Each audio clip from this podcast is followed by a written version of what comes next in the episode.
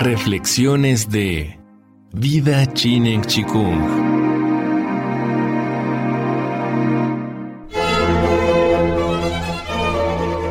Vida Chinen Chikung presenta El bebé es un mamífero. Serie basada en el libro del mismo nombre de Michelle Odin. Capítulo 5 el reflejo de eyección del feto.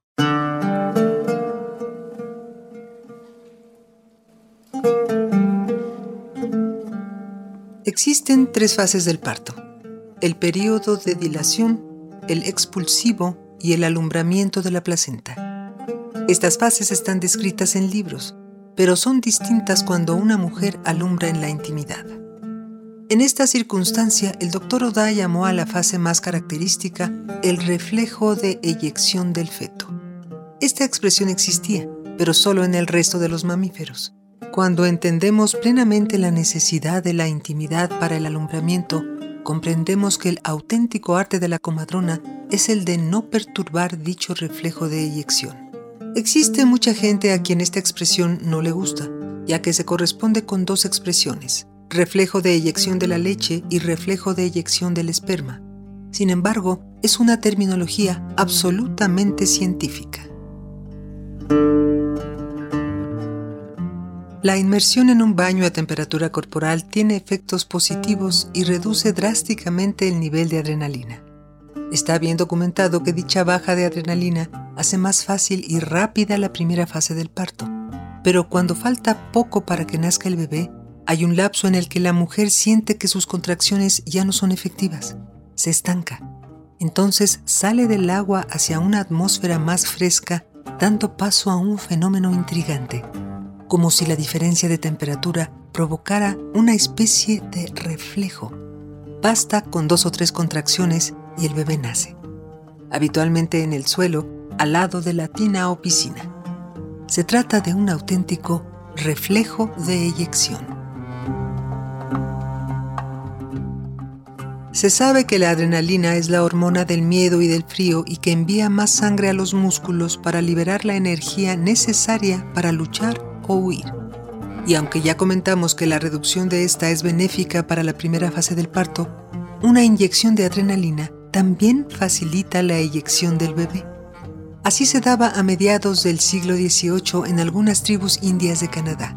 Construían pequeñas chozas fuera de sus cabañas, y si el parto era difícil lo cual no era muy común, se daba aviso a ciertos jóvenes para que asustaran a las futuras madres y esto les facilitara la eyección del bebé.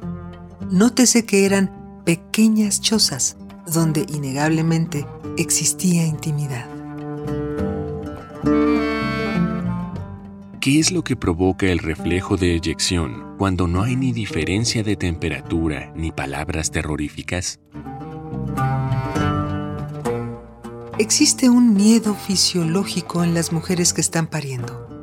Es como si en cierta fase del parto, en el momento en que hay un cambio brusco del equilibrio hormonal, fuera normal sentir miedo.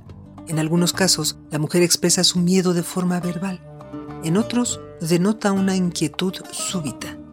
Si en ese periodo de transición no existe ninguna interferencia, ni siquiera para tranquilizarla, las fuertes contracciones de eyección emergen con toda su eficacia.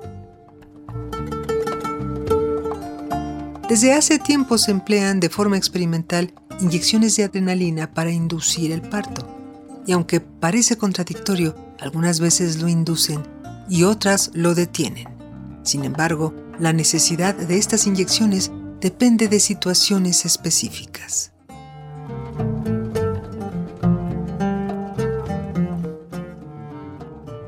Debemos permitirnos soñar en el final de la era postelectrónica, en la que el arte de la comadrona consistirá, antes que nada, en no perturbar el reflejo de eyección del feto. A medida que el tacto vaginal se utilice cada vez menos, la auscultación intermitente será la única razón para perturbar un poco el parto, pero se hará solo si es indispensable. La comadrona experimentada tiene en cuenta factores como si hay o no bolsa de aguas, el color del líquido, el comportamiento de la mujer o su grado de ansiedad.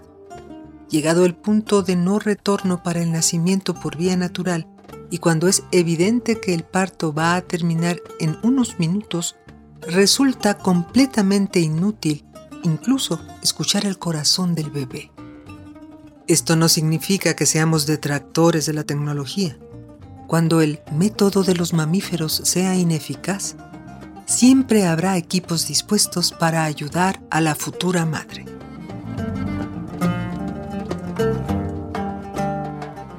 La necesidad de intimidad no termina después del nacimiento. Es el momento del primer contacto piel con piel y del primer cruce de miradas. Los ojos de la madre y del bebé se atraen mutuamente. Hay estudios que demuestran que el recién nacido está programado para dirigir su mirada hacia cualquier cosa que se pueda parecer a un par de ojos situados a unos 30 centímetros de los suyos. Parece ser que el cruce de miradas es el momento privilegiado en la relación madre-bebé, de modo que debe cuidarse que nada los perturbe. No obstante, pocos padres saben ser discretos a la hora de respetar esta intimidad. La piel y la mirada del bebé ayudan a la madre a segregar la hormona necesaria para que se produzca el reflejo de expulsión de la placenta.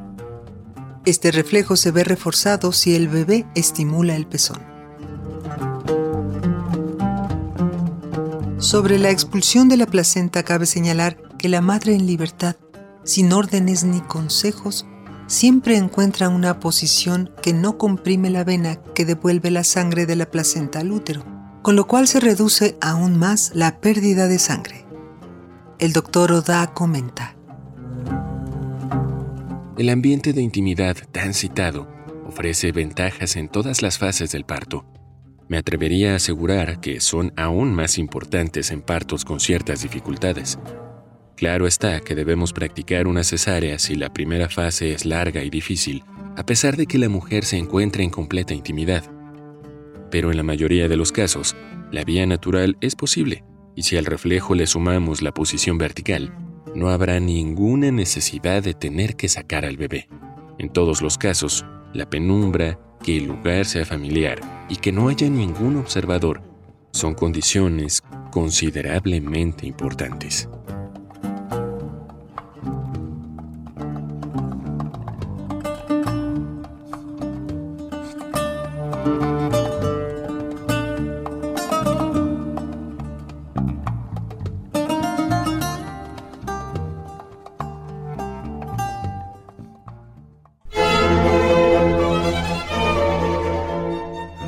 Vida en Chikung presentó El bebé es un mamífero. Serie basada en el libro del mismo nombre de Michelle Odam. Vida en Chikung. Todo es posible.